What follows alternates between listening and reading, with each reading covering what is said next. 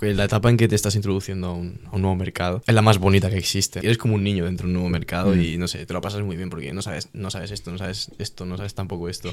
Me, ha gustado el Popeyes, indudablemente volveré. Me gusta, me volvería a liar. Sí.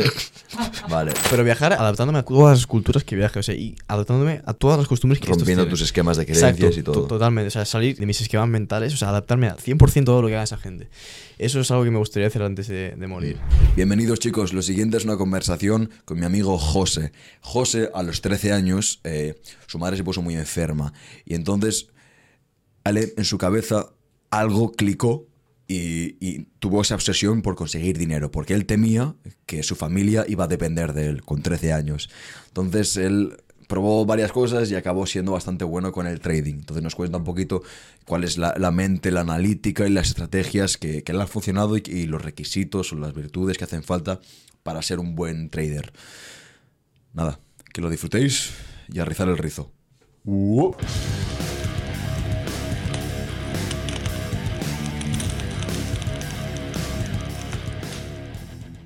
¿Dónde nos habíamos quedado antes? Esto ya lo se cortará.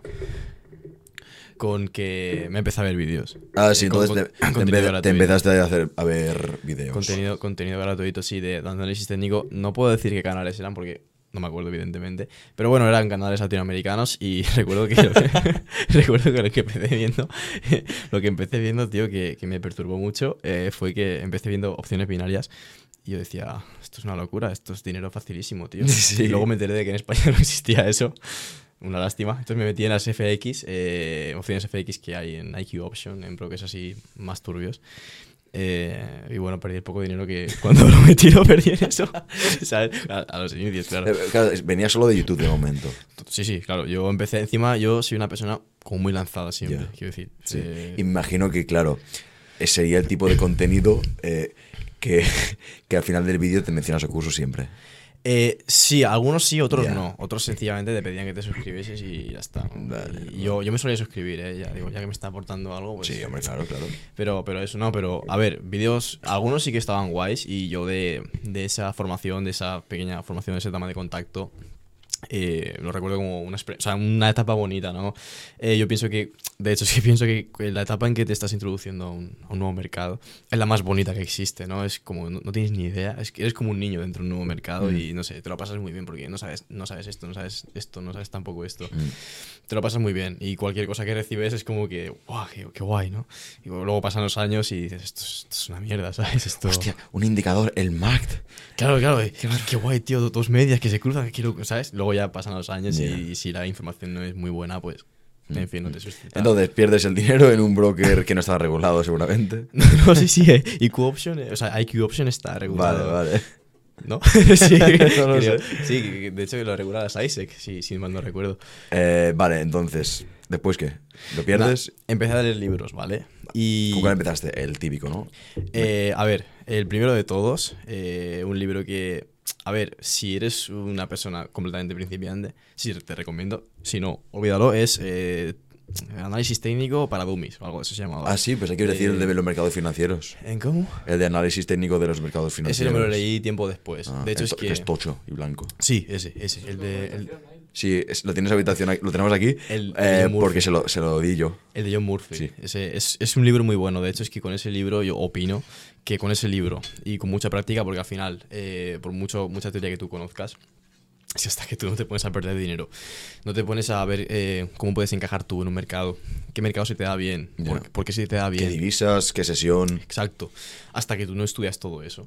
Eh, realmente es que no aprendes a hacer trading, ¿no? Entonces yo pienso, pues si alguien quiere empezar a hacer trading y esas cosas, es eh, léete ese libro, es el mejor yo, para mí, ¿sabes? Eh, aprende estadística, aprende matemáticas, lo básico aunque sea. Eh, léete un libro de macroeconomía, eh, uno muy bueno, quizás algo complejo, que no, no acabé de leer, por cierto, en su día, es Macroeconomía por Ludwig von Mises. No sé si lo, lo conoces. Pero eh, espérate, di por, qué, di por qué lo de la macroeconomía para el fundamental. Ah, vale, sí, para... Bueno, a ver, yo nunca he sido analista, o sea, nunca me he fijado mucho en el análisis fundamental.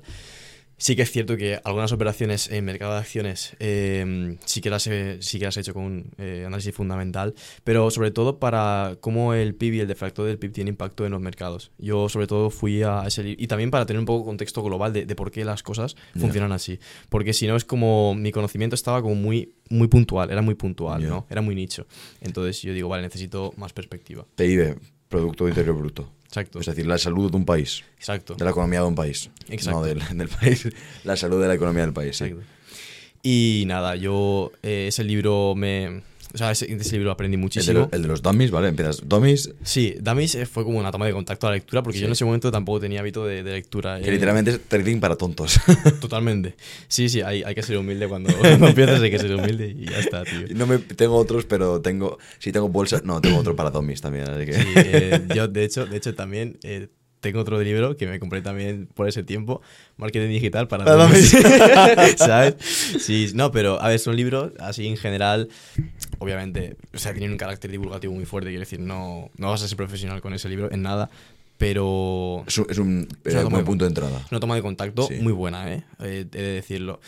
Entonces, nada, eh, ahí no tenía hábito de lectura, pero lo desarrollé a partir de leer este libro. Empecé a forzarme a leer más libros y fue cuando leí Análisis técnico de los mercados financieros.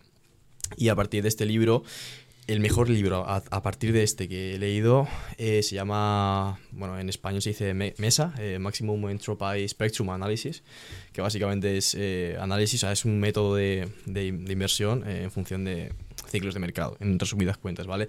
Más a nivel matemático.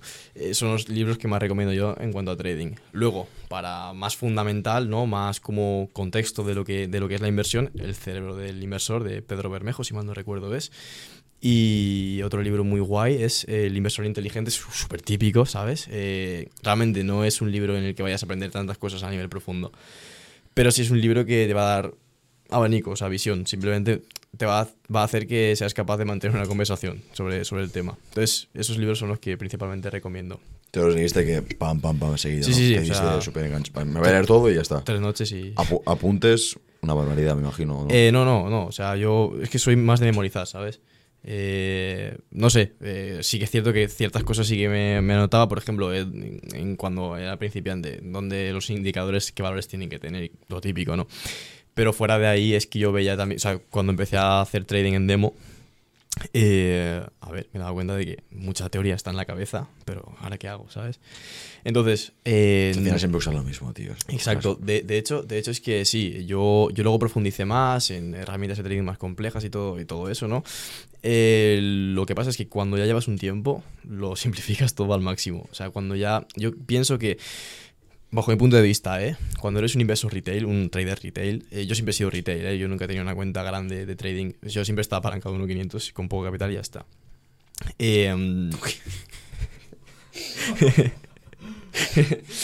Eh, eh, Es que, es que eso no está regulado.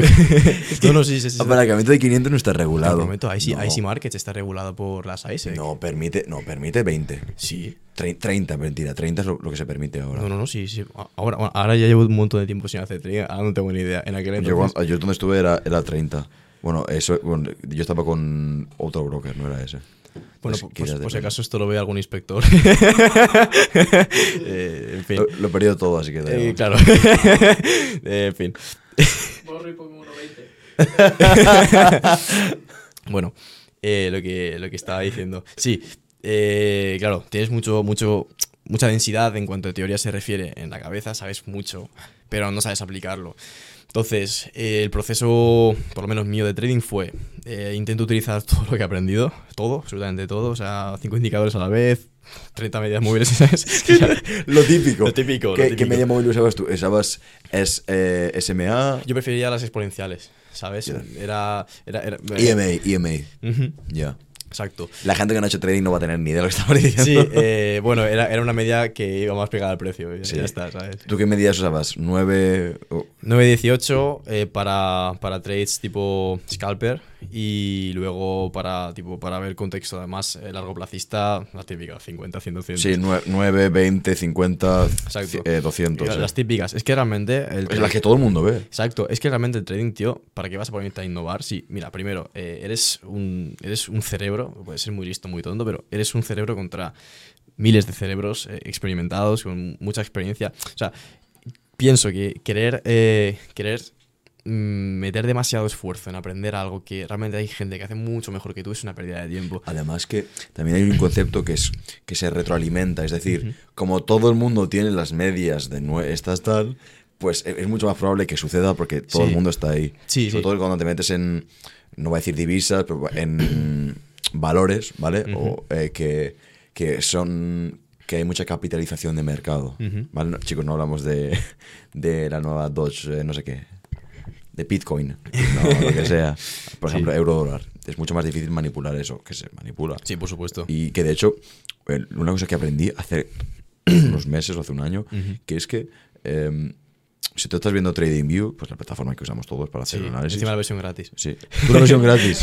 bueno, yo llegué a tener la Pro en su día, pero luego es que dejé de pagarla. Es que es- llegué a utilizar eh, análisis chartista casi siempre y ya está. Porque, bueno, y si es un RSI, ¿sabes? Yo, yo lo pagaba por el límite de, de líneas. Bueno, al final me di cuenta de que estaba perdiendo dinero pagando eso. Sí, sí, totalmente. Uso, ahora con el gratis me sobraría. Me Sí, sobraría y las bueno, y encima, para que vas a pagar el TradingView Pro, si tienes el MetaTrader 4, que ya es gratis de por sí, y es Ya. buena interfaz. Bah, eh, porque está para buena interfaz. tío. Sí, pero por ejemplo, si, si no te mola el rollo, porque sí que es cierto que estaba muy obsoleto el tema gráfico, eh, te pones en IQ Option, por ejemplo, que es un broker para gente súper principiante, como lo fui yo en su día para que pierdas dinero.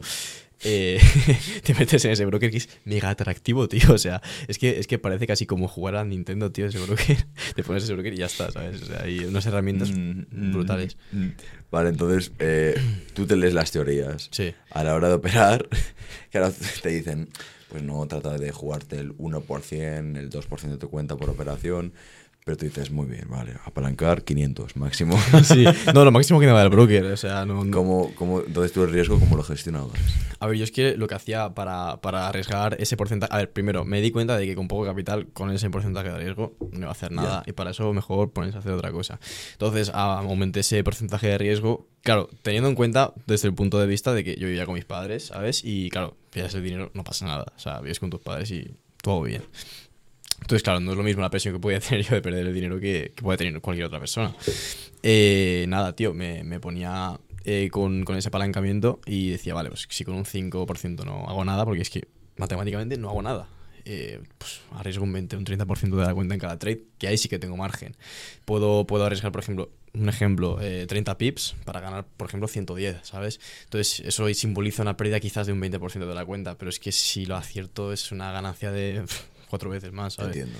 Entonces, claro, dije, vale, si estoy jugando con 1000, 2000, 3000 euros, ¿sabes? Apalanca- muy apalancados. Eh, yo sí que, lo que sí que tenía mucho cuidado es el, el tema de margen libre. Para que no se me cerrasen las operaciones, eso sí que, sí que hay que tener muchísimo cuidado. Y sobre todo, yo lo que hacía era esperar momentos clave del mercado en que eh, soportes o resistencias muy clave, que es muy improbable que el precio suba por, por encima de, Números redondos, lo Exacto. típico, ¿no? Exacto. Y ¿sabes qué pasa? Que, eh, a ver, el trading, yo pienso que las formaciones de trading y todo esto, en su gran mayoría no valen para nada, en el sentido de, el trader te enseña obviamente lo que sabe y te va a ahorrar mucho tiempo. Te va a ahorrar muchas horas buscando contenido, leyendo libros, pero eh, nadie te va a a hacer trading. O sea, ningún trader que te vende un curso de trading tiene las herramientas para determinar hacia dónde se va a mover el mercado. O sea, eso nadie lo sabe. O sea, nadie sabe si va a subir o a bajar o, o en círculos. Es que no, es que nadie lo sabe. Entonces, eh, es imposible que tú desde tu casa con tu ordenador tú sepas con certeza dónde va a ir el precio, siendo que hay, eh, o sea, encima tú con poco capital, eh, siendo que hay gente, con, bueno, instituciones, por ejemplo, con muchísimo capital, con herramientas súper sofisticadas eh, a nivel estadístico, a nivel ingeniería de datos. Eh, entonces, ¿qué pasa? Que eso deja al trader el retail con una subjetividad brutal a la hora de hacer su análisis. Aunque incluso aplicando, yo aplicaba, aplicaba medias aritméticas para, para el tema de, de cuán- por ejemplo, las veces que he perdido pips, he perdido esta cantidad de pips Mm. y, y las que he ganado, he ganado esto. Pues hacía la media entre todas y pues intentaba que el valor que yo determinaba para entrar a una operación en cuanto a stop loss o take profit estuviera por, por esa cantidad más o menos de pips. Esto es algo que no. O sea, que lo hacía yo porque me iba bien, ¿eh? No, no, lo, no lo leí en ningún, en ningún libro ni, ni nada. Es eh, herramientas que tú vas eh, sacándote, ¿no? Conforme vas teniendo experiencia. Sí, pues por ejemplo, eh, hostia, si no para de perder el stop loss. eh, claro, es que si tienes en cuenta que todo el mundo pone- tiene el stop loss en el mismo sitio, Ujú. ¿por qué no lo pones un 1% más abajo? Yo lo que co- Claro. escogí era el no me acuerdo cómo- cómo se llamaba, era roja, recuerdo, en TradingView, que eh, decía la volatilidad del, de la divisa, en mi caso, Sí. eh, en aquel momento. Entonces lo que hacía era, vale, cogía la volatilidad, ese día era de, pongamos 50 puntos, 0,5%, ¿vale? Eh, no, cero- 0,50%, ¿vale? Y decía entonces, vale, pues ponía 0,50% debajo del stop loss, aceptaba esa volatilidad y lo ponía por abajo, de tal forma que cuando la gente perdía, ¿vale? Cuando se se cerraban las posiciones en, en corto, Claro, cuando le quitaban a los, Claro. a los que estaban en corto, pues tú ya cogías, cogías el profit. efectivamente. Pero aún, aún así con esas estrategias es, es complicado eh, ganar en y trading. la manipulan, la mayoría manipulan. Total, totalmente. A ver, yo siempre he pensado que siendo inversor retail, eh, si, si tienes menos de 100.000 euros, ¿sabes? Eh, obviamente, cuanto menos tengas, apaláncate más. Eh, yo es que incluso después teniendo más capital, seguí siendo de ese, de ese estilo de retail porque ya me adapté a ese estilo de inversión y ese, esa era- ese era mi, mi rollo, ¿no? Pero yo te recomiendo, haz trading unos meses cuando veas que, o sea, estás en tu pick, ¿sabes? Eh, estás ganando todo el rato. No, no sabes muy bien por qué, porque nunca acabas de saber realmente por qué estás ganando. Por mucho que tú digas, o sea, yo pienso que hay que ser humilde y decir, vale, a ver, si estoy ganando, porque evidentemente me he formado, pero también porque estoy teniendo suerte. Ya. Porque hay gente en contra de mí que es mucho más fuerte que yo. Entonces, Claro. coges esa, esa carrerilla que dura unos meses Claro. y en cuanto ves que eh, tu sistema estadístico está siendo, o sea, no está siendo respetado en cuanto a pérdida de ganancia, fuera, si cierras y hasta dentro de seis meses o siete meses, un año, lo que consideres. Y ya está. Vu- Cuando vuelves, si ves que no tal, pues vuelves otra vez a cerrar. Vamos a hacer un corte. Hace calor. Vamos a encontrar una solución. Corte. Oh, ah, sí, hemos vuelto. Qué estamos sí, había hecho un corte para el que tenía calor. Me he puesto un gorro para el calor. Aquí hay un problema que la gente que tiene que aclararse. Sí, sí, Que, que José es mi colega, entonces hemos hecho un corte y nos hemos pasado media hora hablando. Sí. Em, eso, es que la gente se queja de que, tío, es que las conversaciones le falta estructura, porque son conversaciones. Sí, son conversaciones. Y ya está. Colegueo encima de nosotros. ¿sabes? Efectivamente, llevamos todo día, llevamos Llevamos todo día hablando, tío. Hemos ido a entrenar hoy, ha sido el primer día que has hecho pierna. En toda mi vida, eh, literalmente. Eh, me, me has desvirgado. ¿Cómo, cómo lo has vivido?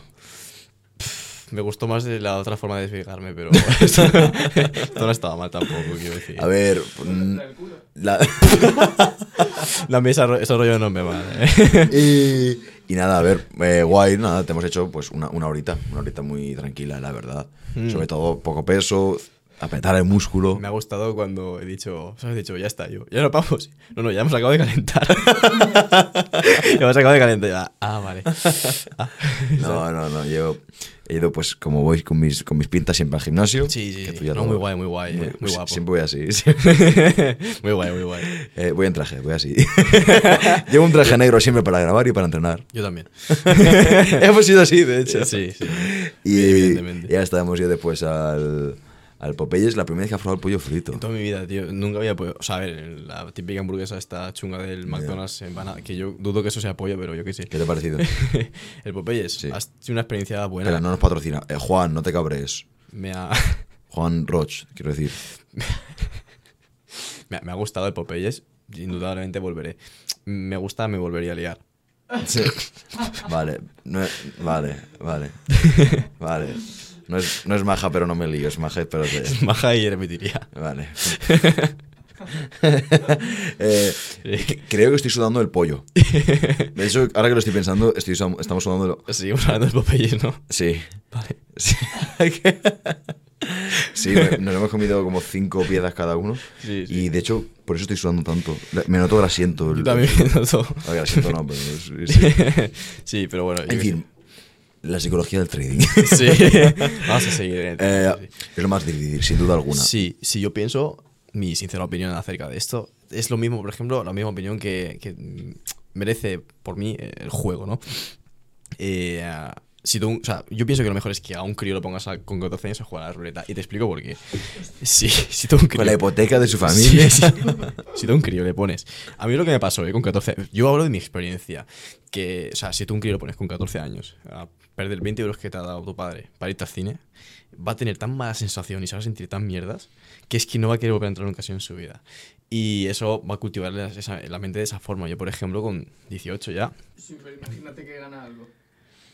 A ver, Claro. yo, yo, soy, yo soy fiel a la estadística. La estadística dice que pues, en la ruleta, en fin, No, Eh, si no, el padre también pues que manipule un poco, ¿no? Todo al cero, hijo. Seguro que... Sí, pues ahora me lo das a mí. ¿Sabes? No, pero en serio, yo pienso que es, es muy importante también el tema de que, eh, en cierto modo, en, hay, hay gente que nace con una mente más predispuesta a gestionar, gestionar las emociones en este caso. Porque es muy satisfactorio cuando ganas dinero. O sea, las primeras veces te pones súper eufórico.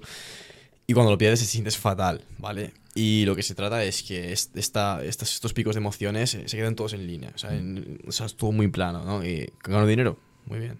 Pierdo dinero, mejor todavía, ¿sabes? Ya está, o sea, he ganado X dinero hoy, estoy dentro de mi plan, ma- mañana más o pasado más, el plan de trading el, el que sea. Y esto es un poco análogo al juego, porque el trading, a pesar de ser eh, algo que requiere muchísima preparación eh, a nivel mental, a nivel también eh, teórico, no deja de tener una componente de juego brutal. Al final apuestas a la alza o a la baja, es como apostar rojos o negros, ¿no? Entonces, esta componente de juego es la que más hay que gestionar. Y se te vaya a la cabeza en este aspecto. Yo conozco amigos míos que son traders que están fondeados. Ya se han fondeado con 5.000 euros, han ganado 7, o sea, han dejado la cuenta en 7 en el primer mes, o sea, buenos traders, y al día siguiente lo han quemado todo.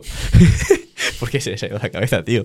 Porque es verdad, o sea, ves que, ves que a un numerito, o sea, un, se ha ido tu porcentaje de riesgo y es que eso es, es muy, es muy Sí. jodido de digerir. Va, es pues he ido un por ciento, me la juego, me voy a nuevas para recuperarlo. Hago la martingala. Sí. Y, ya. Y bueno, eh, la martingala, la martingala es un sistema que, que yo no recomiendo en absoluto. Es algo que a largo plazo es mega insostenible. Sí que es cierto que a corto plazo lo más probable es que dé mucho dinero. O sea, eso sí que es cierto. Estadísticamente hablando, ¿eh? que igual haces, eh, a la primera vez que duplicas igual te quedas 50, pero, pero estadísticamente hablando... eh, A escucharle a él en, en cuanto a riesgo que él solo se apalancaba 500. Claro, a ver, sobre riesgo, no, no vas a escuchar a alguien que comprar al contado, ¿no? Ese, ese casi no se arriesga, ¿no? No, no sé. Bueno, el caso, si, si sirve de algo mi, mi- esto, mi, mi experiencia, pues eso es, es eso, que el tema de, de la gestión de emociones... eh, Dilo de la. este, Te he cortado, dilo de la martingala. Ah, sí, eh, sí, eh, eso me ha pasado. Eh, a largo plazo eh, hay un momento en que la cuenta queda quemada. O sea, la gráfica va como subiendo progresivamente y eventualmente eh, hay una caída muy fuerte. Lo normal es que la cuenta desaparezca. Entonces, es, eso es todo cuestión de... O sea, a ver, eh, desde fuera alguien puede decir, yo no soy tonto, yo no voy a perder dinero si me pasa esto. Es como el que va al casino que dice, no, yo voy 10 euros y voy a jugarme solo estos 10 euros. Si los pierdo, me voy a casa. No, no te vas a ir a casa. Vas a ir con 10 y vas a perder 100, ¿sabes? Entonces, eh, en cuanto a emoción de, o sea, gestión de emociones, no hay ninguna técnica específica para, o sea, los traders te dicen eh, meditación, sí que es cierto que la meditación tiene muchísimos beneficios a nivel, a, ni- a nivel cognitivo incluso, ¿no? Eh, te hace ver las cosas con mucha más claridad, de forma mucho más fría, eso sí que es cierto, pero Em, yo la, la psicología del trading la, o sea, la, la entrenas cuando pierdes y haces tú, o sea, ma- manipulas tu emoción para decir, vale, me da igual. Eh, he ganado tanto dinero, vale, me da igual. No voy a sacar ni un euro de la cuenta. No está en mi plan, no lo hago. Y una cosa muy guay y muy, muy buena para gestionar el riesgo en el trading es, voy a hacer una semana antes de empezar a hacer trading, que estoy completamente frío, voy a hacer el plan detalladísimo. Voy a hacer esto. Si pasa esto, voy a hacer esto. Si esto otro, esto otro. Y de ahí no te salgas. O sea, vas a actuar como si fueras un robot. Eso es una forma que si no estás muy entrenado a gestionar tus emociones, puedes hacer Mm. para evitar, pues eso, estos, o sea, los miles de sesgos eh, cognitivos que, a los que puedes, o sea, de los que puedes ser preso a la hora de hacer trading. Sí, francamente. Una de las cosas, de las mejores preguntas que me hacía yo es, por ejemplo, te dices, vale, posición en, esto es lo riesgo que tomo, me juego esto, aquí primer stop, segundo, eh, bueno, primer take profit, segundo take profit, si, si no solo era uno. y recuerdo que me decía, eh, ¿esto es posible que pase? ¿O esto es lo que yo quiero que pase? Sí, totalmente. Sí, sí, sí. Y, y decía, vale, esa pregunta es la mejor que, que me hice nunca. Entonces, es, es complicado esencialmente porque cuando ves, cuando empiezas, sobre todo, cuando entras en una posición y ya empiezas ganando, casi Mm. en el instante, Sí, y de repente ves, ves, por ejemplo, más X porcentaje, más bien, más bien, más bien, y de repente lo ves, lo revisas, vas perdiendo, como que estoy perdiendo. Y de repente ya ves todas las razones por las cuales no debería, no debería ir bien. Ujú. Y hay veces que va peor y dices, "Buah, no me voy a jugar, me lo quito y has Ujú. perdido, no has respetado tu plan. Y otras veces que respeta el plan que te habías hecho originalmente. Ujú, Exacto. A ver, eh, siendo completamente objetivo, es el momento en que más frío estás a la hora de tomar una decisión en cuanto a riesgo financiero se refiere, en este caso trading, es en el momento previo de hacer esta operación. Si tu mente fría, que previamente cultivado, obviamente. Si no te has cultivado, da igual lo que hagas, porque lo más probable es que pierdas. Pero si tú, si tú consideras que estás formado, que tienes una experiencia ya en cuenta demo, y eres rentable en demo, tú significa que sabes cómo funciona el procedimiento del trading. Entonces, haces un plan y lo ejecutas tal cual lo has estipulado. De hecho, una cosa muy importante también. Eh, yo sobre todo que he jugado con tantísimo riesgo, es eh, de cada trade, cuando lo cerraba tanto en positivo como en negativo, sacaba los puntos fuertes y puntos débiles de cada trade. Eh, he ganado porque, y, aún habiendo ganado, podría haber perdido. ¿Por qué? Podría haber perdido. Todo eso te lo notas. Y eso por las noches antes de dormir te lo lees. Y dices, al día siguiente voy a intentar no caer en esto. En Entonces, eso es un poco eh, retroalimentación contigo mismo. Es muy importante llevar ese registro a nivel emociones. ¿eh? De hecho, es que precisamente en el libro El cerebro del inversor, que he mencionado antes, no quiero recordar, me lo leí hace, bastantes años, mm, quiero recordar que no dice de forma, directamente o de forma explícita. Eh, si sabes psicología, puedes ganar dinero en bolsa, pero se pasa todo el libro explicándote todos los sesgos eh, cognitivos que te pueden afectar eh, a la hora de tomar decisiones financieras. Y básicamente te está dando a entender que si tú controlas tus emociones, ya es, mucho más probable que tú, controlando tu psicología, eh, ganes dinero. O sea, es mucho más probable que tú, con tu psicología bien entrenada, ganes dinero. Eh, con, por ejemplo, frente a una persona que solamente tiene conocimiento sobre análisis técnico, ¿vale? Porque sí, será muy buen. O sea, una persona con muchas bases de estadística, matemáticas, eh, se ha profundizado más en análisis técnico, claro, si no, pues bueno, tendrá las nociones de cómo se mueve el, el precio en función de, de los, de, bueno, de las métricas, pero una vez que entre en la operación, eh, será un pollo sin cabeza, no, no va a saber gestionar nada. Mm. Y eso, lo más probable es que cierren pérdidas por la, incluso por los propios eh, spreads del mercado, porque mm. se empieza a poner nervioso, cierra rápido, gana unos céntimos, pierde euros, ¿sabes? Es, es, es una dinámica muy, muy mala. La psicología es más importante. Sí, estás viendo cómo sube y baja. Por eso, cuando no te importa, en fin, perderlo o ganarlo, pues... Sí, a ver, realmente eh, por mucho dinero que tengas, yo pienso que hasta un euro que está en, rojo en una cuenta de trading te quita el sueño. Es que el rojo asusta. Es que el rojo asusta. El rojo es peor que el verde. El, rojo, perdón, el rojo es más fuerte que el verde. Totalmente. En, cuanto a lo que pensamos de... Es, mejor, eh, preferimos no perder a ganar. Exacto. Exacto, sí, sí, sí. Sí, sí, a ver, eh, en este libro se explica, se explica muy bien el cerebro humano, a pesar de toda la complejidad que tiene, funcionamos de dos formas. O sea, tenemos dos estados. Es, sentimiento de sensación de obtención de recompensa y sensación de aversión al riesgo. Si tienes sensación de obtención de recompensa, vas a comprar o vas a participar en, en este caso en trading, pero en evento, vas, vas a hacer cualquier cosa que, que tú piensas que te va a dar un beneficio y cuando se active la aversión al riesgo vas a huir por todos los medios de, de eso, ¿no? Entonces, cuando tú entras en pérdida, la cabeza no está pensando en o sea, ya, ya es que ya la, ganancia se te olvida, ¿sabes? O sea, cuando entras en una versión al riesgo, no piensas en una potencial recompensa.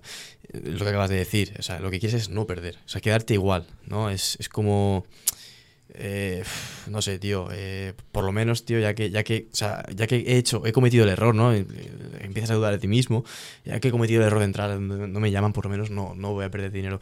Una sensación muy parecida a la que, a la que bueno, una sensación realmente de, propia de la ludopatía, ¿sabes? Eh, la gente de, adicta al juego piensa así, ¿no? Ya, ya, que me he metido aquí, por lo menos no perder. ¿Y cuántas veces te levantabas a las 3 de la mañana para ver tu operación cómo iba? A ver, yo es que levantarme como tal para ver mi operación no, no lo hacía. Yo es, que, yo es que en ese aspecto sí que yo era muy frío, ¿sabes? Eh, porque empecé pequeño. Empecé pequeño perdiendo dinero, entonces ¿qué pasa? Que me acostumbré tanto a cuando estaba en verde como a cuando estaba en rojo. Entonces, cuando estaba en rojo me iba a dormir y ya está. Eh, bueno, pues mañana será mejor o me levantaré con el stop loss eh, saltado. a veces me levantaba y estaba el take profit, siendo que por la noche me había de dormir con, con la posición en rojo. Yo era, era muy frío en ese aspecto. Sí, sí que es cierto que los primeros meses sí que, o sea, estás ahí que no, no puedes ni, siquiera dormir.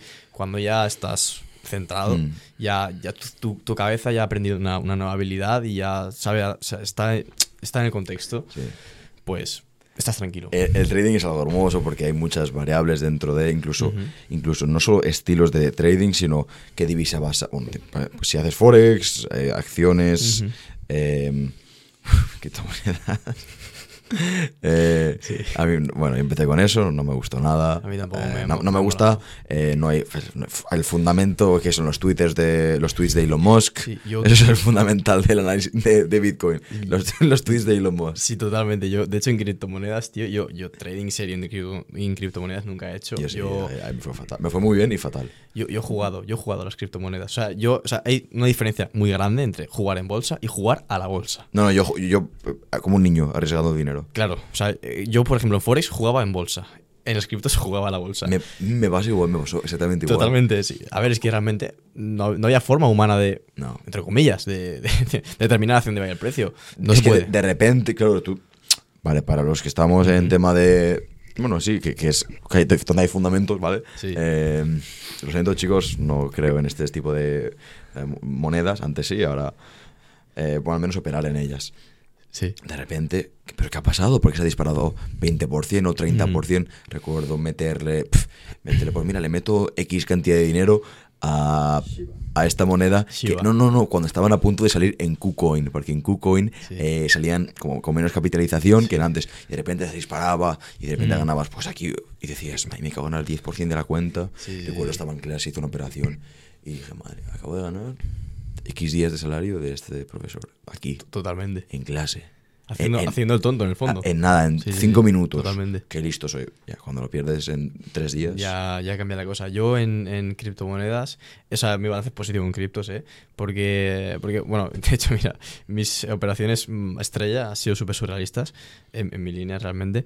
eh, porque una de ellas fue que compré Shiba y me hice un por 7. porque, atención, atención al análisis que hice, tío, un colega, un colega mío de clase. Cabrón, el tweet de Elon Musk. Un, un colega mío de clase, tío, yo, yo estaba haciendo trading en clase, yo estaba, o sea, yo es que voy a clase como si no fuera, ¿sabes? Luego me, lo- me lo miro yo todo luego y así me voy sacando la carrera, ¿sabes? Eh, me dijo, ¿tú en qué operas tal? No sé qué. Yo es que acabo de hacer una inversión guay en... Se llama Shiba la Una criptomoneda". inversión, ¿Sabes? una inversión. Sí, sí, sí, inversión. Lo dijo así, ¿eh? Yo, Inversión. Yo cojo, cojo y le digo... Vamos a, o sea, igual el chaval, ¿sabes? No sé, ¿sabes? Igual, no sé. Y le, le Y dice, que- cuéntame, que ¿es una empresa? No, no, no, es mucho mejor. Es una, es una moneda. Sí, sí, sí. Y, y me, me dijo, mira lo que ha subido estos últimos días, no sé qué. Y tenía como, quiero recordar, unos 300 euros más o menos ahí metidos. Y yo cojo, cojo y digo, va, pues yo también me meto. por, por la risa, ¿sabes? En realidad, nada, a los 3 o 4 días un por 7. y ya está. Y luego... Tú te, tú te reías de Wall Street. Decías, "Eh, esto lo tengo". por eso es que a tanta gente le, le fastidió. Pues te da una percepción que es absurda. Totalmente. A ver, es que era, era, era una absurdez en sí misma. O sea, lo que pasó con las criptomonedas era, era completamente absurdo. Era, era, era ir a la ruleta realmente. O sea, Yo me metí en, en- en octubre, Ujú. eh, me metí en octubre y al día siguiente fue cuando empezó el mercado bajista. al día siguiente, de repente todo 10% todo rojo y digo, joder. Sí, sí, Lo veía y decía, no puede ser. Por eso divisas... eh, no, está mucho mejor. A mi parecer me gusta mucho más. Sí, a ver, es que- Tienes a el calendario de eventos, sabes si algo va, malo va a pasar, que, como una guerra, eh, pero es que aún así las cosas no se desploman 20% en un día, 10% es muy raro. Además hay herramientas también para predecir, por ejemplo, cuando entran instituciones, saber que hay una institución que va a entrar al mercado y sabiendo, sabiendo eso tú decidir si quieres seguir con, una, con la volatilidad que eso representa, con el riesgo que eso empieza a representar, o decir, ah, hasta mañana, Claro. ¿sabes? ¿Qué piensas sobre los sistemas de automatización, bots? A ver, no tengo mucha... O sea, yo nunca he ganado dinero en un sistema de automatización, estoy, estoy investigando en, en eso para- porque al final el trading es muy algorítmico, o sea, es, es a más igual hacer, ¿no? no diré más, cuando eres retail sobre todo, ¿no? No tienes... eh, no tienes medios ni, ni herramientas sofisticadas para hacer lo que traders profesionales realmente o traders con muchísimo capital o, bueno, grupos de inversión, fondos de inversión. Pero a ver, a ver, yo estoy en el grupo de Discord de John Cash. ¿Sabes? Jorge- yo estoy en el grupo de Discord de Jorge Cash, no de Telegram, es más popular Sí, de sí. Pago 20 euros, me da todas las señales. Ah, no, a ver, yo es que en las señales nunca creo. O sea, yo es que, a ver... ¿Pero eso eh, es lo mejor que Wall Street? yo- Estar en un grupo de Telegram. No, yo diría que no. Eh, en mi humilde opinión, yo creo que no. De hecho, yo, yo hubo una temporada que enviaba señales y, y, a ver, eh, las señales, o sea, las operaciones eran ganadoras. Pero a ver, es que con una señal no estás aprendiendo. O sea, no sabes qué estás haciendo. O sea, no tienes ni Es que idea. no da tiempo, además. No, no da tiempo y es que no tienes ni idea de qué estás haciendo. Sea, no, no, existe la gestión de riesgo. Y aparte, ¿sabes qué pasa? Que no sé por qué, eh, los humanos tendemos a, vale, he ganado dos trades, pues ya empiezo a copiar ale- aleatoriamente, ¿no? Entonces te sales del sistema del trade que te está mandando las operaciones. Entonces lo suyo para, para tener un sistema copiado es seguir todas las operaciones eh, que este trader haga. También es cierto que te manda una señal, pero es que igual una señal que, yo qué sé, un objetivo de 80 puntos y 20 puntos abajo de stop loss. Eh, un, un largo, ¿no? Eh, bueno, a ver, sí, pero con qué, qué lotaje pongo, Eh, qué- qué- cuánto, cuánto tengo que arriesgar de mi cuenta en este trade, ¿sabes? Porque igual el trader ha visto ahí una, una oportunidad, pero no sabe quiere jugar y lo ha enviado por el grupo porque igual es que no tiene otras opciones para ese día o no, no está ese... Porque al final somos humanos y hay días mejores y días peores, ¿no? Lo del lotaje se me ha olvidado. Un lotaje eran 100.000.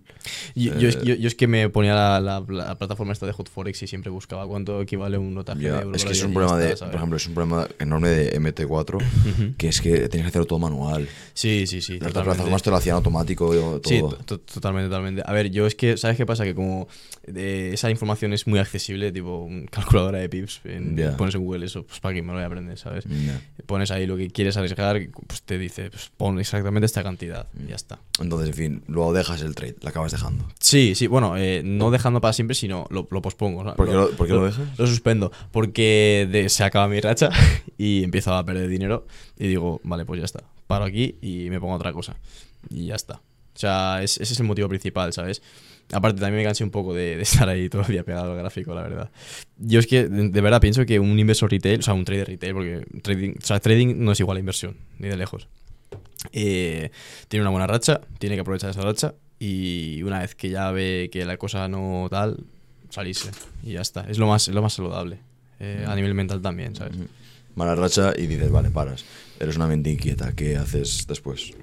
Luego me meto en el tema de marketing digital, bueno, marketing en general. eh, empiezo a crear las, la, la agencia de asesoría de marketing integral, ¿no? Y lo que, lo que yo encuentro, me- una ventaja competitiva que ¿A- yo... ¿A, qué, espérate, ¿A qué edad es esto? Esto, empecé a formarme en marketing como tal. A ver, marketing toda mi vida lo está viendo en mi casa, porque mi padre es empresario. Entonces, toda la vida he tenido nociones de esto, siempre he sido muy curioso. ¿Y te había gustado el marketing? Sí, me había gustado. No el marketing en sí, sino eh, el por qué esas campañas producen esos eh, resultados, ¿no? Mm, ¿Te gusta la psicología implicada en el marketing? Exacto. Y, o sea, datos y, y psicología, ¿sabes? Eh, no, no, no en sí, por ejemplo, un embudo de ventas funciona por... O sea, quiero saber por qué funciona el embudo de ventas, porque a, a la gente le llama la atención eso específicamente. Mm. Por- otra por- es decir, ¿por qué esta palabra? ¿Cómo reacciona el cerebro humano ante esta palabra? Exacto. Porque es más fuerte el no que el sí en ventas, Exacto, al menos. exacto, exacto.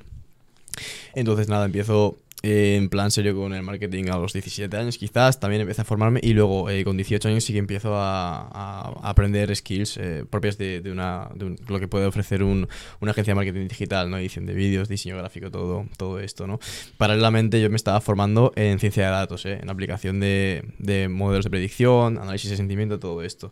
Porque yo veía que, que había una ventaja competitiva ahí en cuanto a... O sea, yo había escuchado que por ejemplo, o sea, ingeniería de datos, eh, data science aplicada a procesos de venta por grandes empresas. Entonces digo, jo- joder, si las grandes empresas tienen estos procesos, o sea, si esta gente está triunfando eh, a este nivel, será por esto, ¿no? Entonces digo, vale, pues voy a tratar de entender lo que hay detrás de, de esto. Y nada, hace, hace unos meses fue cuando, fue cuando decidí... eh, empezar a ofrecer mis, mis servicios con esta ventaja competitiva de que, porque claro, yo veo el mercado del marketing digital muy, muy, muy saturado, muy saturado, entonces, claro, no te puedes poner a ofrecer a, a lo que todo el mundo ofrece. Es, es- es- es que es No puedes. dropshipping o e-commerce, eh, SMMA, Claro, sí, que es sí. la agencia de marketing, En SMMA, ¿qué pasa? trading. En, en SMMA, ¿qué pasa? Que sí que es cierto que hay gente que es muy, muy buena, eh, gente mejor que yo, evidentemente, pero, pero no saben interpretar datos. No, no, no tienen conocimiento detrás de, de- lo que está sucediendo en su, en su empresa o porque sus estrate- es- estrategias funcionan. Entonces, digo, vale, aquí tengo la ventaja competitiva de que yo sí eh, puedo o, aspiro a poder analizar datos de forma precisa y, y encima estoy, o sea, mi, mi rama de la ingeniería, mi, mi, mi rama de estudio de la ciencia está en línea con esto, con analítica de datos, eh, aplicación de los datos para predicciones a futuro, todo eso. Entonces digo, vale, pues aquí, aquí tengo un filón, ¿sabes? O sea, todo lo que hace otra persona más una asesoría integral, es decir, una persona me contacta a mí y yo conozco a toda, toda la gente lo que no puedo hacer yo, lo, lo, lo contrato otra persona y un cliente me llama a mí y se puede olvidar el resto. O sea, oye, José, eh, quiero saber esto. Pues eh, yo se lo contesto. Entonces no tiene que estar buscando este para que me edite vídeos, este para... o porque todo lo, lo centralizo. Sí. Sí, porque ahí está marketing, marketing digital, Exacto. relaciones públicas, Exacto. diseño gráfico, todo en uno. La integral es todo en uno. Exacto, exacto. Sí. Entonces, es eh, al final yo, yo lo que busco con, con el cliente es, primero, eh, una, una eh, relación próxima, ¿no? Yo, yo como, como dijo Monchi en el podcast, a mí me mandas un mensaje a las 3 de la mañana y yo te lo contesto, ¿sabes? Yo, estoy siempre conectado y, y trato de subcontratar lo menos posible, porque yo considero que si, imagínate, yo tengo una reunión con una persona, un potencial cliente, y este cliente cree en mí por, por cualquier motivo que haya él determinado, Mm. Eh, yo no voy a coger luego y voy a decirle a una persona que me lo haga por un 90% menos de lo que me paga él, oye, mira, te doy un 10% de esto y me lo haces tú todo. Primero porque los resultados no van a ser eh, buenos a largo plazo. O sea, a corto plazo sí que es cierto que voy a rentabilizar mucho esa- ese dinero que estoy recibiendo. Pero es que a largo plazo el proyecto va a morir. Entonces, eh, yo prefiero centrarme en proyectos con perspectiva de futuro. Mm. O sea, yo soy de las personas que piensan que mejor menos clientes con proyectazos. O sea, proyectos de gran envergadura. O sea, Sí. retos realmente, Sí, ¿sabes? sí. Y ya no ser. Sí, que no deleguen. mm, Como que tu empresa es. es- no, adyunto no es la palabra. Que es, forma parte también de la otra.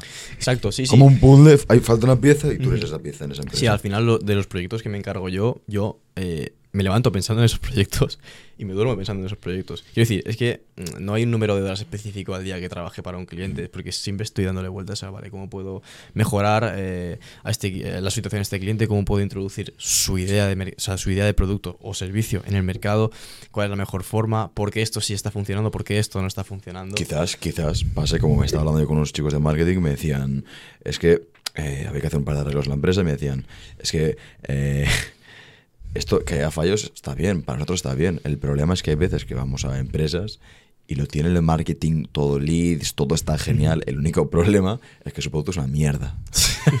Entonces, Totalmente. el- el- dice, no, ¿por qué no vendemos? Es que lo tenéis todo genial. Total- el producto simplemente lo que vendéis no es bueno, no hay valor. Sí, sí. No estáis solucionando problemas de la manera correcta. Sí, a ver, eso es un problema que afortunadamente a día de hoy con los proyectos que gestiono no sucede. Eh, son proyectos eh, con mucha, bajo mi punto de vista, o sea, son proyectos en los que yo realmente creo. Si yo no creo en un proyecto, yo también pienso que hay que tener cierta ética en los negocios. Y ¿Te decir, meterías en, en esos proyectos? eh, si no, te paga muy bien. ¿Y te meterías si no creías en ellos? Eh, no, a ver, ¿sabes qué pasa? Que si, yo si no creo en algo, yo sé que no voy a sacar buen resultado. A ver, es un poco también el tema de, vale, es que yo yo que no, no miro las, co- las cosas a corto plazo. Yo cuando entro con un cliente es coger y decir, vale. De hecho es que eh, el, el Monchi, ¿sabes? Eh, lo- lo- la última información que tengo de él eh, en- con respecto a cuánto tiempo quiero estar contigo es mínimo cinco años. O sea, yo miro las cosas muy a futuro. O sea, un crecimiento sostenido y orgánico. Entonces yo quiero estar dentro de ese proyecto. O sea, quiero como...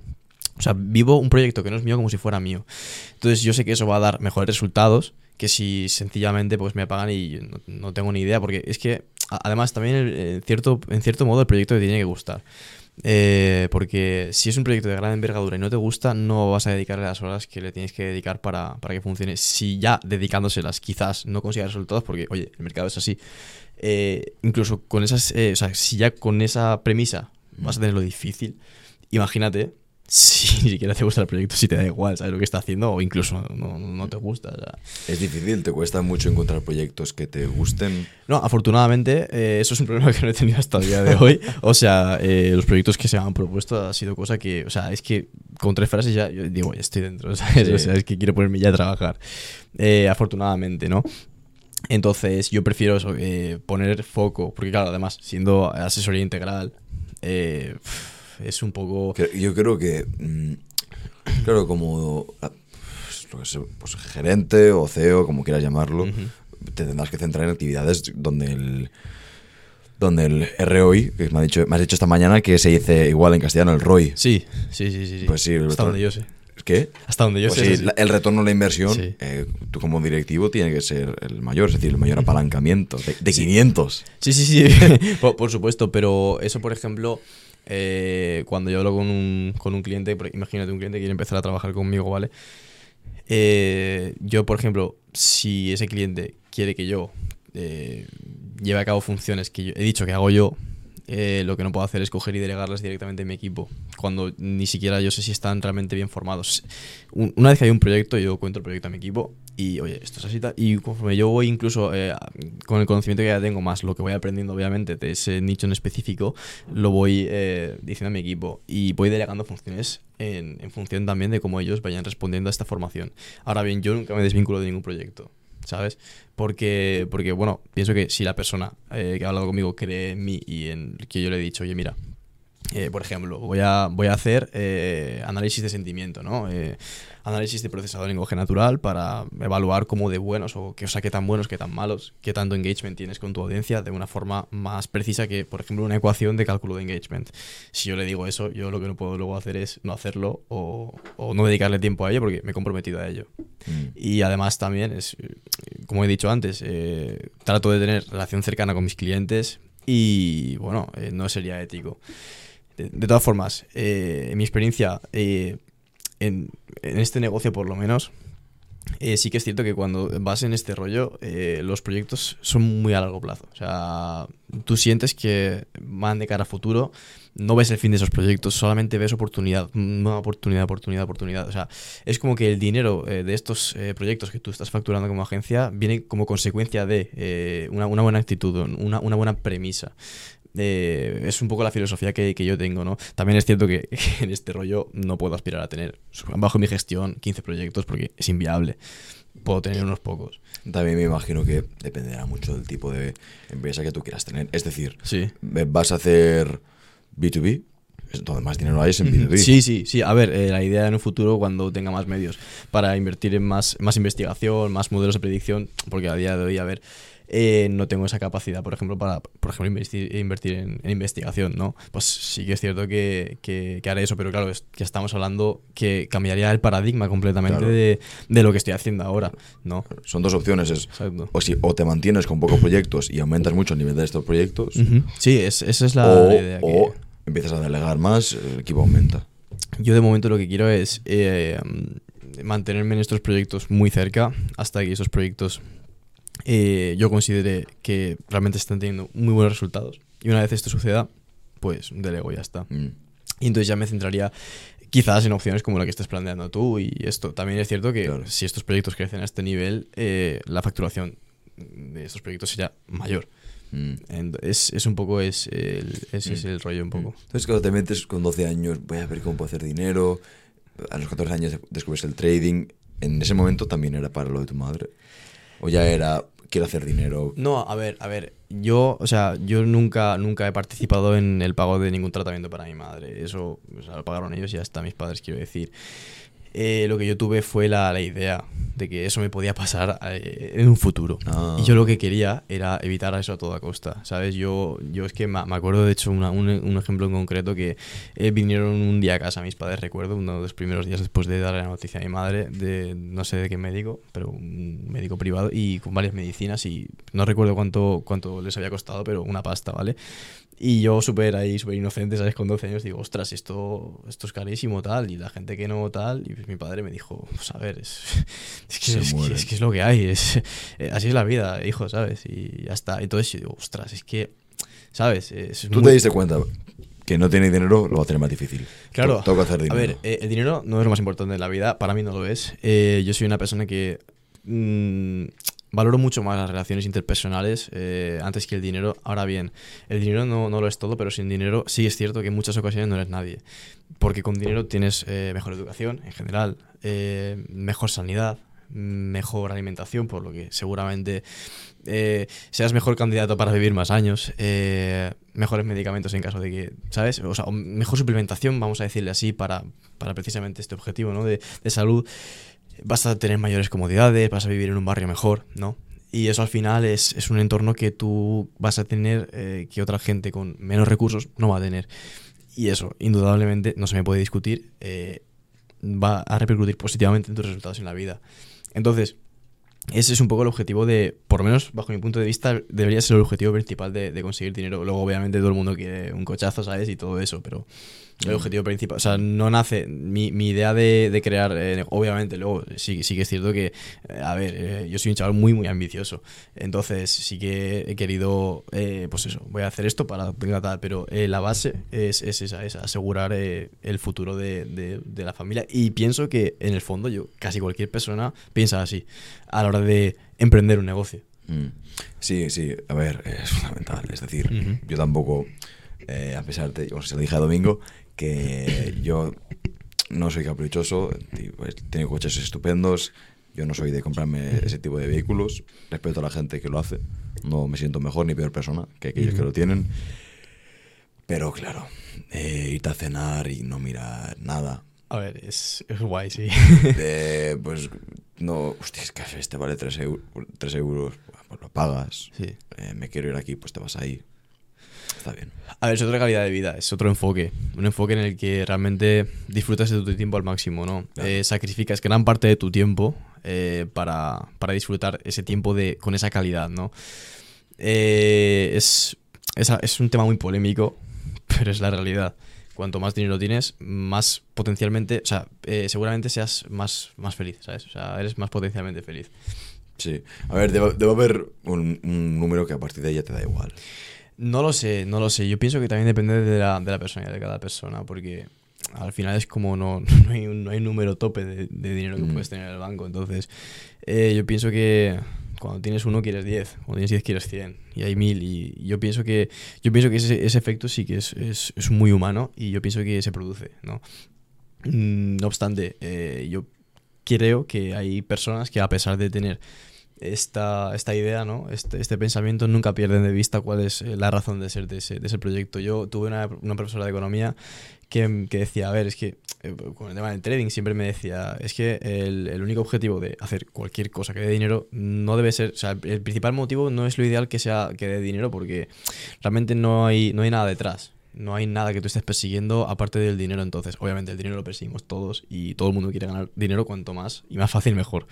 Eh, pero el dinero viene más fácil, pienso yo, cuando hay algo detrás, algo mucho más trascendental, ¿sabes? Cuando el dinero es la consecuencia de algo. Exacto. Mm. Vamos a pasar al rizo de preguntas. Estupendo. ¿Qué es la vida para ti, José? La vida para mí es un juego, un juego que hay que vivir eh, lo más intenso que se pueda. ¿no? Yo pienso que en el momento en que te mueres, yo creo que la mejor sensación que pueda haber es decir, no me queda nada por hacer. Nada. Mm, mm, mm. Vale. ¿Cómo le das tu sentido a tu vida? A mi vida a día de hoy le doy sentido eh, trabajando eh, y sobre todo estando muy cerca de mi familia. Lo, lo- quiero, mucho, quiero muchísimo a mi familia eh, y valorando mis relaciones interpersonales. Pienso que, que a nivel interpersonal las relaciones son muy difíciles de construir, muy muy difíciles. Una relación sana de cualquier índole, pero son muy frágiles, muy muy frágiles. O sea, es, basta un pequeño toque para desmontarlo, ¿sabes? Mm, mm, mm. Vale, ¿cuál es tu sueño?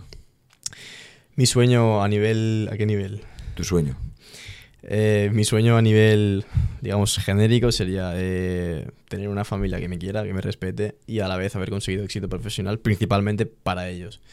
A nivel profesional sería llegar a tener una empresa muy grande, cuanto más grande mejor. ¿Por qué, por qué eso? Es decir, ¿por qué cuanto más grande mejor? Porque yo... ¿Por, por qué cuanto más mejor? Es decir, mm, pregunto simplemente, ¿por qué 10 millones no es suficiente para la familia? Porque tiene que ser 50, tiene que ser 100. Cuanto más mejor, sí, porque, porque en, la, en la dificultad está la belleza. Yo pienso que, que no hay nada que sea fácil de conseguir que suscite interés. Eh, esto se aplica a todo, ¿no? Eh, ¿Cuáles son las carreras que más demandadas están? Las más difíciles. ¿Por qué? Si sabes que vas a sufrir. ¿Por qué es lo más difícil? Y tú sabes que es lo más difícil. Eh, ¿Por qué ser empresario está tan bien visto? Porque es muy difícil ser empresario. ¿Por qué ser cirujano? Porque es muy difícil ser cirujano. La dificultad es un aliciente que para la gente ambiciosa eh, es, como su gasolina, ¿no? La dificultad. Si no hay dificultad, ¿para qué vas a pelear? Nada, ¿no? Sí, sí, valoramos eso, aquello que es escaso Exacto. y que es difícil. Un producto en marketing debe ser deseado y exclusivo para que, para que sea competi- eh, competitivo, porque si no, Mm, no, mm, no tiene sentido. En cuanto a consejos, eh, esto no lo hemos hablado hoy, pero me la estaba guardando. ¿Cuál es el mejor consejo que has recibido?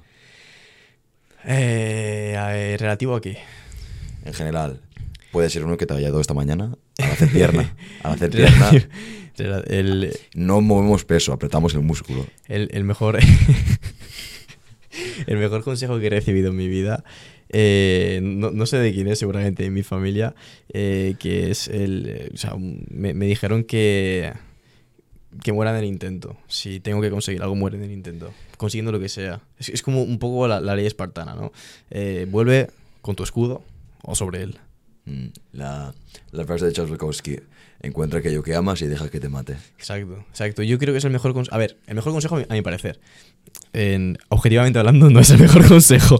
Pero a mi parecer, sí, yo. Es lo que más aliciente de vida me da, ¿sabes? Es decir, vale, es que yo me levanto todos los días porque tengo algo por lo que luchar. Y ya está. La- las frases de, de esa época tienen un, un poder, un vigor. Sí, totalmente. Te, te encienden en coraje. Sí, sí, sí. Pues, sinceramente, claro, tenías que ir a la guerra después de, de que te digan eso. To- Totalmente, claro. Ibas, ibas súper motivado hasta que te mataban, claro. Claro. ¿Cuál, es, ese caso. ¿Cuál es tu mayor miedo? Eh, mi mayor miedo sería eh, no poder darle a mi familia la vida que me gustaría darle. Fuera de ahí no tengo ningún miedo. ¿Y ¿Cuál es la vida que te gustaría darle? Una vida en que ellos estén completamente tranquilos. Pero no me refiero a la familia que tengo ahora, quiero decir padre, madre, ¿sabes? Me refiero en un futuro, ¿no? En un- una unidad familiar, ¿no? Una vida en que ellos estén tranquilos, ¿sabes? Esa es la vida que yo quiero dar a mi familia. Eh, tranquilidad. ¿Crees que, claro, tú te lo pudiste permitir y tu madre se pudo recuperar, em, pero cuando, todo ese pensamiento crees que está influenciado por lo que te pasó y por el trauma de mierda? A ver, yo... eh, eso fue una experiencia muy mala para mí. Yo, de hecho, todas las mañanas iba a dar un beso a mi madre cuando me iba antes de irme a clase, pero porque yo quería ver si estaba viva antes de irme a clase. Entonces, eso obviamente me, marcó profundamente y yo dije, vale, es que lo más importante en la vida, lo más importante siempre es que tu familia esté bien. O sea, tu, tu pareja, tu madre, tu padre, tu tus abuelos, que estén bien, que, que estén, que tengan salud. Y, y una herramienta para ello es indiscutiblemente el, el dinero, ¿no? Ese es, ese es el, el fundamento, la base. Obviamente hay más objetivos, hay más aspiraciones, pero, pero eh, la base es, es esa. Entonces eh, me, me influenció muy, muy fuertemente esto.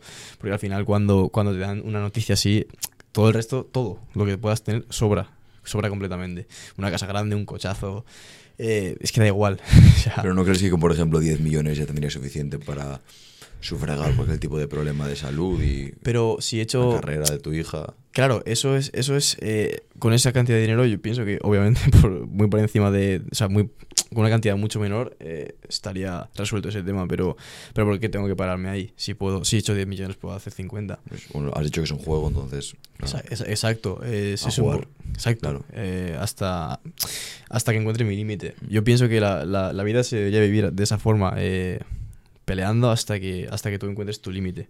¿Qué es, ¿Y qué es lo más difícil de esta vida para ti?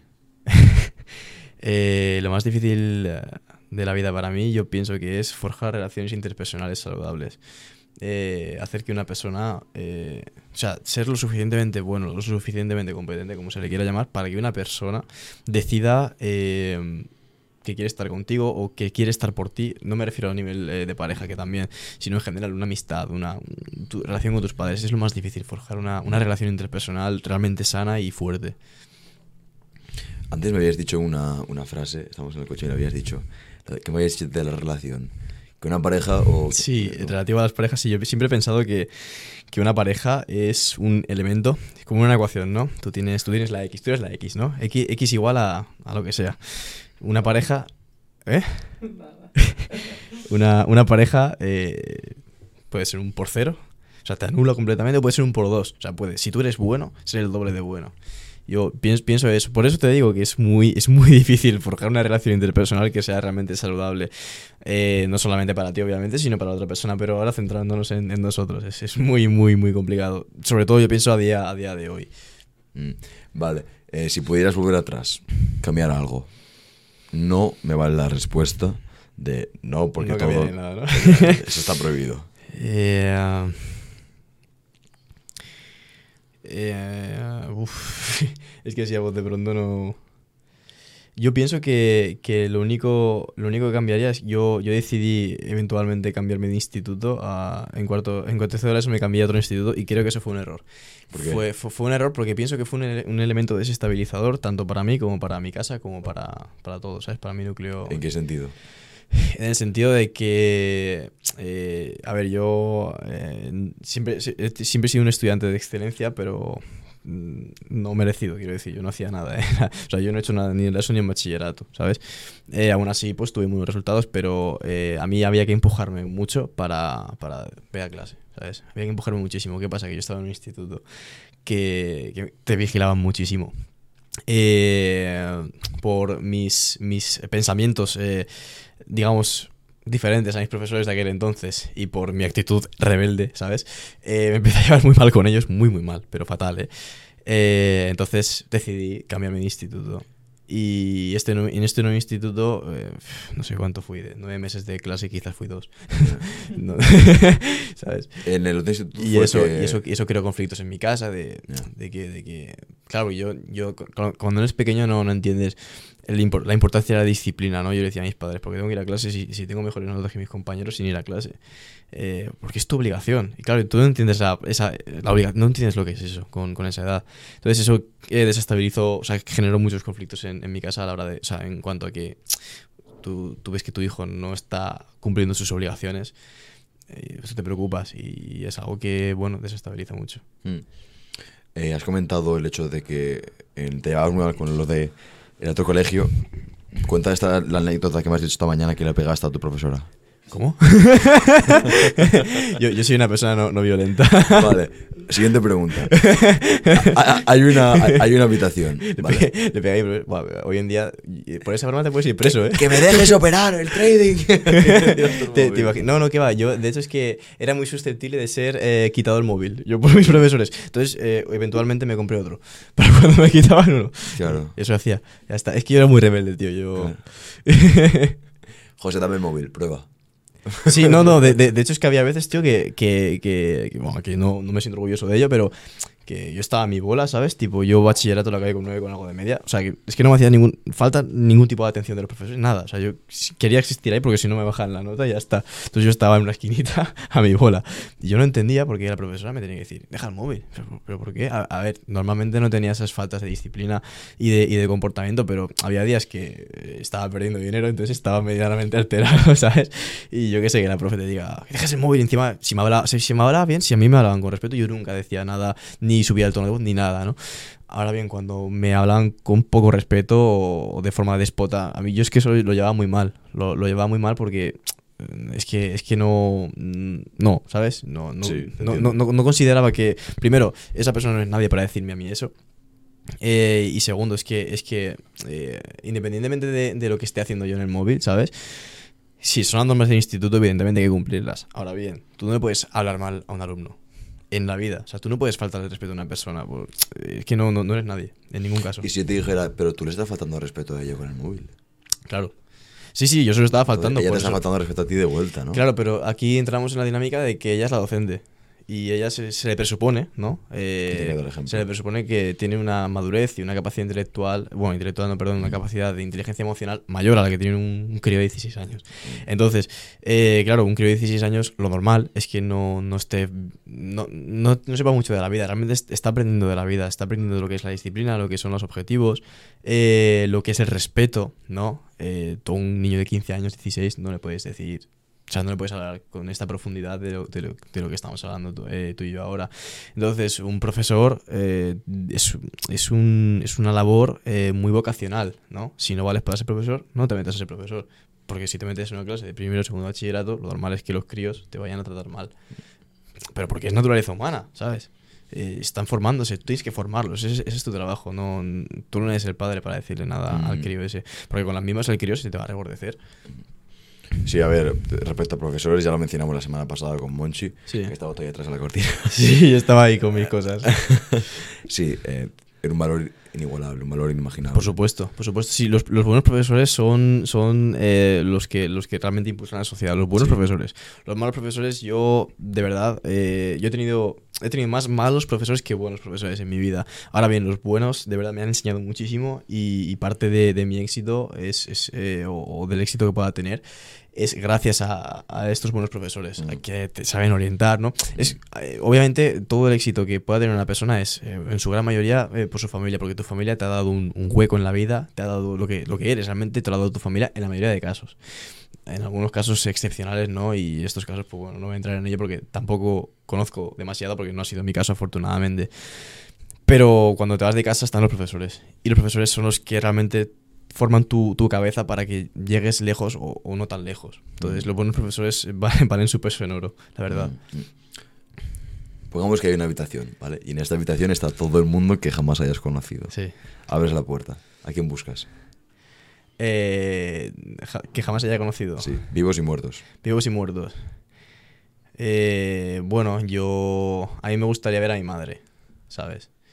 Porque es una persona. Yo pienso que, que las personas, eh, a pesar de, por supuesto, querer por igual a padre y madre, en la mayoría de casos, en otros más excepcionales tampoco, pero en fin. Yo pienso que la unión que tiene una persona con su madre es muy, muy especial.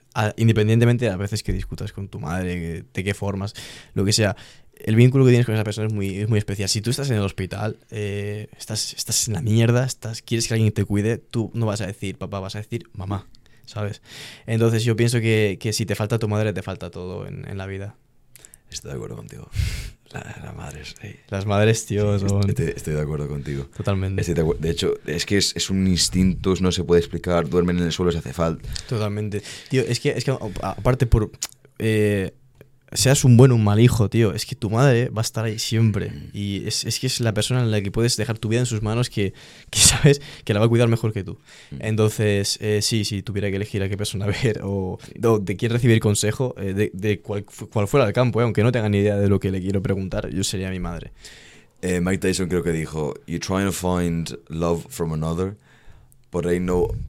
Sí, you trying to find a love from another, no sé qué about a lover, but ain't no other woman that is going to love you like your mother.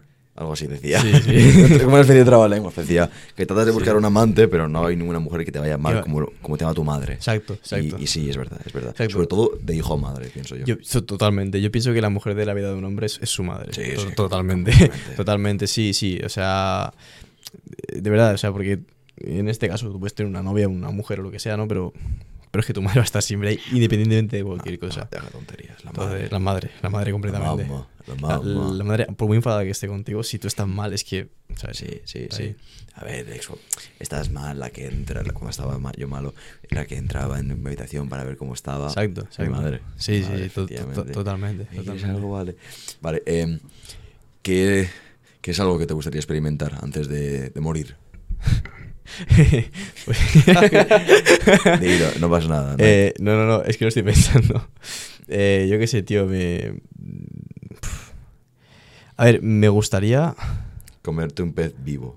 No, no, no, a mí esas cosas no me gustan. Ah, son, vale. son- son muy... No, tío, me, me, me gust- me Proponía, gustaría... yo solo proponía, ¿eh? Me, me gust- me gustaría, tío, como eh, pasarme un año viajando, tipo, de un país a otro, ¿entiendes? Como, como hacer la vuelta al mundo, ¿sabes? O sea, pero de, de forma... de- pero de, de- de forma tipo... pe- Pero, pero no, no de hoteles de lujo, sino, sino de... A modo, a modo experiencia de crecimiento personal. Es que dice unas cosas. ¿Verdad? Yo soy Plex, está vuelta al No, mundo. no- no sé qué ha dicho. Tira, tira tres cosas. No sé qué ha dicho. vez que dice unas cosas. No, no sé qué ha dicho. ¿Qué, qué has qué ha dicho? Yo soy Plex, ¿sabes quién es, no? No. Plex. Ese sí. Pues él es Plex. O sea, me suena, me suena es, ese, es un pibe que viaja y eso, ¿no? En plan, y que hace... el eh, que estuvo con Frank Cuesta hace nada. pero. Ah, sí, sí, ya, ya sé quién es. Sí, sí, sí, sí. Sí, el de... eh, ese es- es- ese tío que se quiere una isla, ¿no? Y que... Y que ¿Sé qué ha hecho? Sí, se alquiló una isla y compró un animal... No, no sé qué compró, un animal exótico, algo de eso. Y se le echaron los animalistas encima. Mm. Y no sé exactamente cuál es la historia, la verdad. Y luego Frank Cuesta lo, como, como lo medio adoptó, ¿no? Para... para no, no sé para qué, porque tampoco desconozco para qué, pero, pero para algo. Que, que ah, no, no me, ha- no me ha respondido. Viajar. Ah, sí, viajar un año, pero... Pero, pero viajar a modo, a modo, tipo, adaptándome a todas las culturas que viaje, o sea, y adaptándome a todas las costumbres que rompiendo tus esquemas de Exacto, creencias y to- todo. totalmente. O sea, salir de, de- de esa forma de, de, mi- de mi- de mis esquemas mentales, o sea, adaptarme a 100% todo lo que haga esa gente. Eso es algo que me gustaría hacer antes de, de morir. Muy buena, muy buena. Qué interesante, ¿no? Sí, claro, irte a un país árabe, adaptar la cultura árabe. Exacto, sí, y sí, sí. I- incluso su religión, ¿sabes? O sea, Mm. vivir como viven los árabes, eh, en caso de, de- si, si te vas a Arabia o, Mm. o, bueno, Vale, ¿y qué cambios te gustaría ver en la sociedad en un futuro? en la española o en la mundial. Di la española y di la mundial. Vale, pues en ah, la sociedad mundial yo pienso que, debido, pienso yo también, a la tendencia globalista que existe, eh, hay está, la humanidad está, está como muy deshumanizada, ¿no? eh, y muy irascible, muy, muy piel fina, ¿no? Y como le suelo decir yo, pienso que, que hace falta pensar más en la otra persona que tienes enfrente sin aunque no la conozcas de nada no lo que hablábamos antes no de ves a una señora en el bus pues le, c- le cedes el asiento mm, que no puede con las bolsas tú se las llevas a casa. Eh, ese tipo de pequeñas acciones no que, que, que realmente son, son, son, son tontas son, son pequeñas sanciones pero, pero que mejoran el mundo enormemente no a esa persona tuya la has alegrado el día. Eso a nivel global cada vez está está pues bueno desapareciendo no la gente va a la suya. Eh, bueno, a nivel español. a nivel español, pues yo qué sé, tío. Desde la clase política lo, lo, lo- o sea, lo cambiaría todo, ¿sabes? Eh, hasta también la deshumanización que tiene la gente humana y la, la falta de ambición. La, la pertinaz falta de ambición que tiene la gente de este país. eh, conformismo rancio Una, una apatía. conformismo rancio y, y sí, yo qué sé, es como que la, su vida no va con ellos, tío. O sea, no... No sé, yo, por ejemplo, cuando, cuando con 16 años yo me quedaba en casa, un viernes, por la- viernes y sábado por las noches, yo, yo no salía nunca de fiesta. Yo me quedaba en casa leyendo o estudiando o viendo cosas de trading en aquel entonces. Y mis colegas todos salían. Objetivamente hablando, años después yo estoy teniendo mejores resultados, al menos a nivel profesional, ¿no? A nivel personal no lo sé. Eh, entonces, hoy en día siguen muchos de ellos en esa, otros no, otros ya se han convertido han dicho, vale, no, yo quiero yo quiero ser alguien en la vida. Eh, pero otros siguen en esa dinámica, dinámica de viernes fiesta, borrachera, sábado lo pierdo, domingo, pues bueno, espero que venga el lunes y a ver qué me toca hacer, ¿no? Santi. no, no, no, no, sé- no conozco tan profundamente a Santi, pero de fiesta un año. eso, eso está bien, eso, eso es muy sano, ¿eh? Pues, eh, íbamos a grabar esta mañana, pero como se le de fiesta anoche, se durmió. se, se Sí. durmió. Íbamos a- íbamos- hay que decirlo. Íbamos a grabar por la mañana. Sí, sa- sí. Salió de fiesta. Santi, que no pasa nada por salir de fiesta. No, no, no eres peor persona. No, por supuesto, por supuesto. Y pues se ha quedado dormido. Pues, y hemos ido al gimnasio y hemos hecho digo- pierna. Que yo no digo que a mí no me guste salir de fiesta, que yo, que yo tonto no soy, ¿eh? que a mí, que a mí o sea, la fiesta a todo el mundo le gusta, ¿sabes? Eh, cualquier tipo de fiesta. Ahora bien, eh, hay que saber discernir y decir, vale, qué es mejor para mí y qué es peor para Claro. mí. Y ¿sabes qué pasa? Que la gente de, de 20 años, que obviamente con 20 años nosotros seguimos siendo pues unas personas con muchísimo genio por delante y muchísimo por aprender en todos los aspectos, ¿no? Pero es que ya somos personas adultas. Entonces, tienes que pensar, eh, cuando yo tenga, o sea, cuando pasen 10 años, 30, yo tendré 30 años, eh, ya es cuestión de empezar a plantear, formalizar tu vida, ¿no? ¿Qué voy a tener con 30 años? ¿Qué, ¿De qué voy a vivir con 30 años? Pues como Santi, borracho un sábado por la mañana. Claro. A ver, yo, qui- yo quiero aclarar lo siguiente, ¿vale? Sí. Decimos mejor o peor persona. Sucede lo siguiente: mientras él estaba de resaca hoy por la mañana, tumbado en el suelo, a saber dónde se queda dormido, eh, Sí. tú y yo entrando pierna. Yo, yo, el primer día de mi vida entrenando pierna ha sido contigo, ¿eh? Entrenando Sí, sí, siéntete, siéntete orgulloso porque ninguno de mis amigos nunca ha conseguido hacer que yo entrene pierna. Ah, no, sí, yo, claro, los invitados, vente a entrenar conmigo. Sí, sí, sí, claro. No, es que encima ayer me pones un audio diciéndome, mañana después del podcast, vamos al gimnasio, si te gusta bien y si no te jodes. Brutal. o sea, ah, sí, sí. eh, no, no, por, por supuesto. por, por supuesto. No, pero eh, es- esa actitud me gusta, tío. Así se consiguen las cosas. ¿ves? Así se consiguen las cosas. O sea. Ahora no vamos a jugar a básquet. Sí, estoy un poco preocupado. Eh, le he dejado la toalla a esta, chica y no, no- la he visto dos veces en toda mi vida en el gimnasio. Li- literalmente. Es que no me gusta que la gente entrene sin toalla. Ya, a ver, yo es que mi gimnasio es un poco pf, tierra de nadie, ¿sabes? Ya, el tuyo está fatal. tierra de nadie, tío. Te llevas sin toalla. Por, por- Cada uno se trae su mancuerna. Yo, yo, yo- yo creo que vas desnudo y tampoco te dicen nada, ¿eh? te lo prometo, tío. Como Aarón, que va sin camiseta por todas partes. Exacto, algo así. Aarón, eh, Aarón es un chico que trajimos que está a punto de competir. Sí, Un, un saludito, ahora vamos a grabar con él esta semana. muy guay. Eh, muy guay, muy es guay. un tío estupendo. Es un tío, tiene 19 años o Qué 20, guay. 20, no sé cuántos tiene ya. Es- un tío estupendo. Un Muy tío guay, estupendo. muy guay. Siguiente pregunta. Sí, Hemos dicho qué cambios nos gustaría ver en España, sí. en el mundo. ¿Qué cambios te gustaría ver en ti mismo? Mm, a mí me gustaría cada vez eh, tratar de ser eh, mejor persona en cuanto a lo personal, ¿vale? Yo pienso que... ¿Cómo, eh, cómo defines eso? Eh, lo mismo que p- pido para la sociedad lo, lo quiero también en mí, porque hay muchas veces, ¿vale? O sea, ser muy crítico con los demás es muy fácil. Ser autocrítico es muy, muy difícil. Entonces, eh, partiendo de la base de que todo el mundo puede mejorar siempre en cualquier cosa que, que se proponga, eh, mejorar de cara a los demás es lo mejor que puede hacer un humano para, otro, ¿no? Eh, por supuesto, a, nivel profesional, ¿sabes? Pero yo pienso que mejorar a nivel profesional no es tan difícil, por lo menos para mí, como, para, como, mejorar a nivel personal, porque es algo tan subjetivo, tan abstracto, ¿no? Eh, que no, no sabes muy bien muchas veces cómo enfocarlo. Pero yo pienso que sí, que a, a nivel personal, ¿no? O sea, en, en que yo, por ejemplo, sea capaz de eh, a un familiar hacerle feliz, ¿sabes? Eso es algo que mucha gente no consigue hacer Mm. y, que, y que, bueno, pues es algo que debería ser relevante. Vale. ¿Te gustaría decirle algo a la gente sobre la vida? Imagínate que estás en una montaña, ¿vale? En un barranco. Sí, como, como, como eh, Zaratustra, ¿no? En- Tú vas a caer. los 10 años. Tienes una palabra. Sí. El mundo te está expectante. Una palabra no, una frase.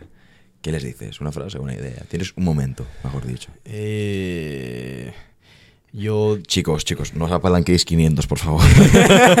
No, no, que va, que va. Yo, yo, yo les diría la, la frase alea jacta est.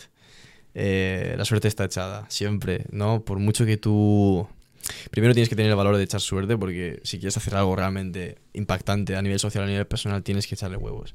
Eh, y tienes que tener en cuenta que por muy bueno que seas o por muy tal, o por muchas skills que tengas en, en- en cierta, en cierto aspecto, el factor suerte juega un papel muchas veces crucial. Entonces, siempre un poco estar ahí con los pies en la tierra y decir, vale, yo soy tal, yo sé que- en qué puedo ser el mejor, ahora bien, necesito que la suerte venga, o sea, me me venga de cara, Nece- necesito algo más, algo que no depende de mí, ¿no? Eh, es un poco también la línea de estoica, ¿no? De yo voy a controlar absolutamente todo lo que esté bajo mi, mi control, lo que no, no puedo hacerlo. Mm, mm. Sí, pues. ¿Tienes solución? Porque te preocupas. Si no tienes solución, ¿por qué te preocupas? Exacto, exacto, sí, sí, sí, es, es completamente, es es eso. completamente así. sí, vale, sí. pues la última. Em, ¿Hay alguna pregunta que no te haya hecho, pero que te gustaría que te hubiera hecho? Yo qué sé, no hemos hablado de cartas de Pokémon, pero... y tampoco de lo de tu ex, pero bueno. otra, otra vez será. Otra Sí, vez será. Yo, yo qué sé, tío, lo, lo que pasa, ¿no? Pero no, esta historia es buena, ¿eh? La siguiente vez. No sé si es. Otra- otra vez, no, sé si, no sé si es mejor la historia de la primera o la, de la segunda que os he contado. Las dos, pues chicos, nada, es que- otra vez tendrá que ser. Es que buenísima, ¿eh? ¿Tienes complejo o no tienes complejo? Eh, no, ¿a ti cuál te gusta más? Antes de acabar el podcast. ¿La primera o la segunda La historia? segunda. ¿La segunda te gusta más? La segunda mejor. ¿Por, qué? Ma- más extravagante. Más surrealista, ¿no? Más surrealista. Mola, mola. vale, no tienes complejo, Cojo pues toma la pequeña. Perfecto. Están, eh, no están afiladas, así que no te preocupes. Mejor. 3, 2, 1. Hasta la próxima. Adiós.